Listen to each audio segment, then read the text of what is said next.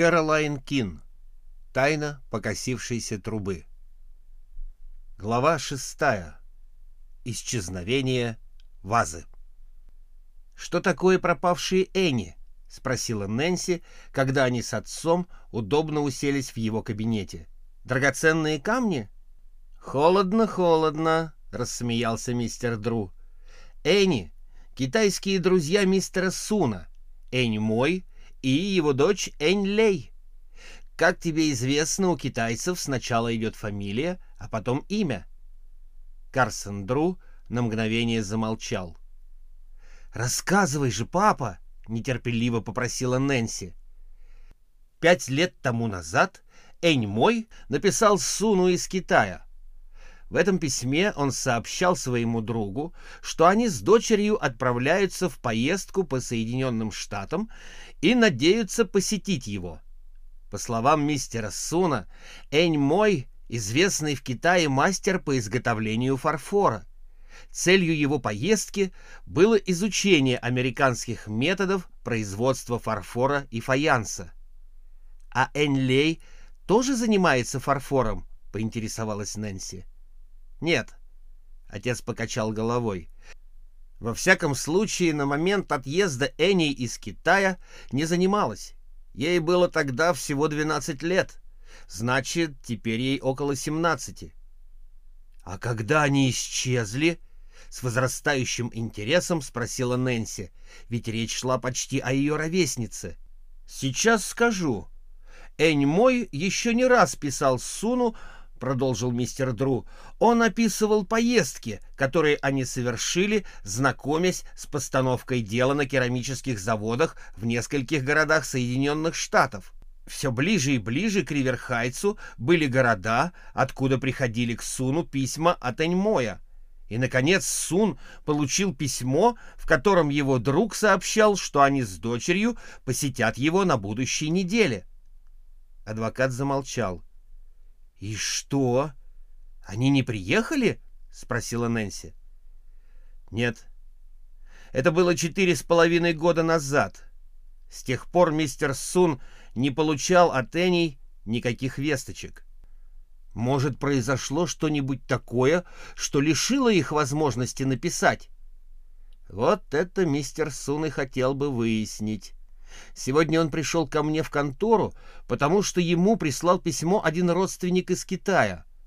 Раньше Сун думал, что Энни вернулись на восток, так и не заехав к нему.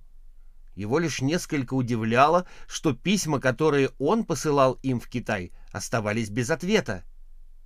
«Очень странно», — сказала Нэнси.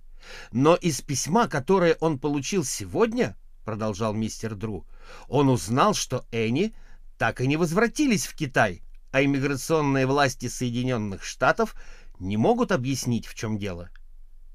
Значит, Энни, по всей вероятности, до сих пор находится здесь, в Штатах, рассудила Нэнси. Похоже на то, согласился с ней отец. Мистер Сун опасается, что его друзья стали жертвами, ну, скажем, злого умысла. Как ты думаешь, что могло с ними случиться? нахмурилась Нэнси. Пока что у меня нет никаких версий, ответил мистер Дру. Но нередко бывает, что иностранцы сами хотят, чтобы власти Соединенных Штатов потеряли их из виду. Причины могут быть разные. Шпионаж, контрабанда. Но не может же этим заниматься друг мистера Суна, возмутилась Нэнси. Ее отец сухо улыбнулся. Ты, наверное, права.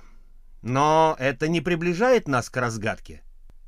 Нэнси пытливо посмотрела на отца и спросила, чем она может помочь ему в расследовании этого дела. «Я подключу тебя, как только найду хоть какие-то подходы к разгадке», — сказал мистер Дру с ласковой улыбкой. «Спасибо, папочка». Нэнси взглянула на часы и вскочила с места. Боже мой, я должна бежать, а то опоздаю на день рождения к Хелен. Она бросилась наверх одеваться. Через несколько минут Нэнси уже сбежала вниз, послала воздушный поцелуй отцу и помахала на прощание рукой мисс Груин. «Погоди-ка минутку», — остановила ее Ханна. «Я за тебя беспокоюсь, Нэнси. Будет уже поздно, когда ты станешь возвращаться от Таунсендов. И мне не нравится, что ты отправишься домой одна». «Сейчас я все улажу», — объявил мистер Дру. «Ханна, я отвезу мою дочь и ее подружек Хелен, а вечером заеду за ними». Через 20 минут Карсон Дру высадил без Джорджа и Нэнси у дома Хелен на другом конце города. Мистер Таунсенд встретил девушек шутливым приветствием. «Рад, что вы наконец добрались. Я уж начал думать, что мне придется съесть четыре куска именинного пирога». Насколько я знаю Нэнси, она, вероятно, выслеживала какого-нибудь злоумышленника, — улыбнулась Хелен. «Верно, верно», — рассмеялась Нэнси.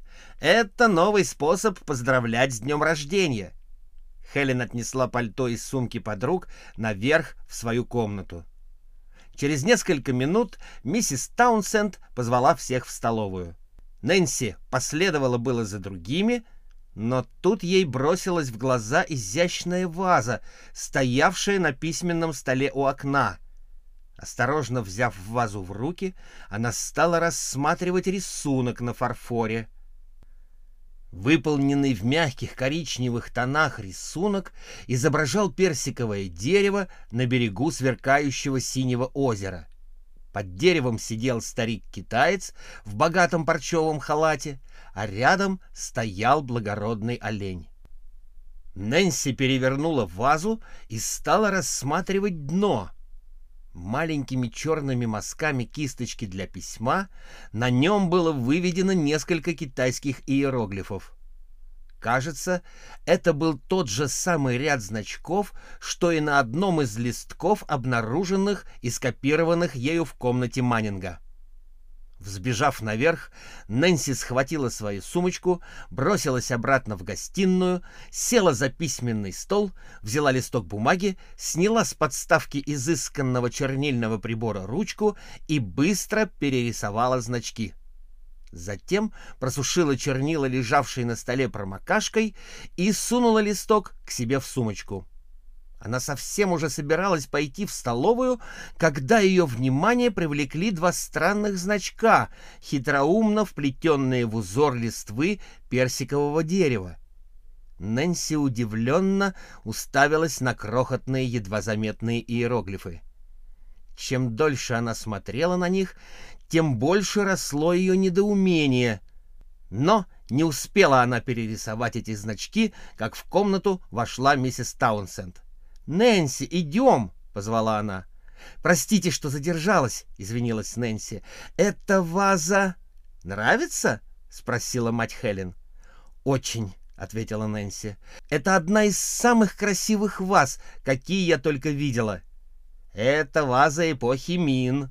Муж подарил мне на годовщину свадьбы», — пояснила миссис Таунсенд и увела Нэнси в столовую. За едой юная сыщица не переставала думать о том, что она только что обнаружила. После того, как был подан и съеден именинный пирог, Хелен принялась развертывать полученные подарки, упакованные в яркие нарядные свертки. Процедура эта сопровождалась восторженными ахами и охами. Кроме нескольких вышитых салфеток, именинница получила примиленькую статуэтку, собственноручно изготовленную без на занятиях в керамической мастерской Дика Милтона.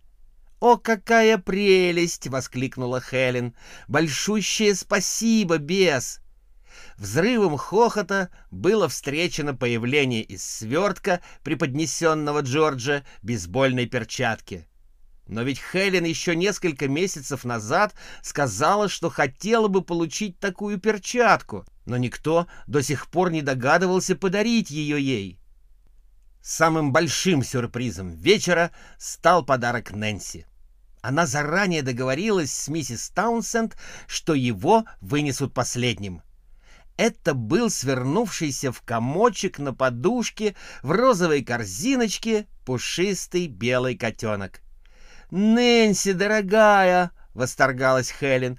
«Ты вспомнила, что я мечтала о котеночке!» Девушки сгрудились вокруг корзинки, восхищаясь котенком. А когда стрелки часов приблизились к половине одиннадцатого, гости сказали, что им пора собираться. Нэнси, Бесс и Джорджи поднялись наверх за своими пальто. Спустившись с пальто вниз, Нэнси подошла к столу, чтобы взять свою сумочку, и остановилась в растерянности. Сумочка исчезла. Когда спустились миссис Таунсенд и остальные, Нэнси спросила у них, не видели ли они ее сумочку. Но никто ничего не знал. «Куда же она могла подеваться?» — удивленно вопросила миссис Таунсенд, включаясь в поиски. Вдруг Нэнси заметила, что окно у стола приоткрыто. А не мог ли кто-нибудь влезть в окно и стащить сумочку? «У вас есть фонарик?» — спросила она. Мистер Таунсенд дал ей фонарик, и Нэнси, выбежав через парадную дверь, обогнула дом. Остальные последовали за ней. На клумбе под приоткрытым окном отчетливо виднелись следы. В это мгновение ее окликнула миссис Таунсенд. «Нэнси, это не твоя сумка?» Нэнси обернулась. Мать Хелен держала в руках знакомую синюю сумочку. «Да, моя», — обрадовалась Нэнси. «Спасибо. Где вы ее нашли?» «Она лежала вот здесь, в траве», — ответила миссис Таунсенд. «О, надеюсь, оттуда ничего не пропало», — забеспокоилась Хелен. Нэнси открыла сумочку, почти уверенная, что она пуста.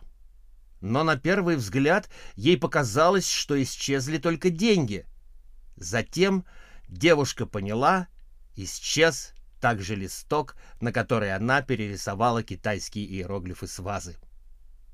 Вдруг в голове Нэнси пронеслась тревожная мысль. Ни слова не говоря, она стрелой бросилась в дом. Худшие ее подозрения подтвердились. Уникальная ваза Таунсендов исчезла. Продолжение следует.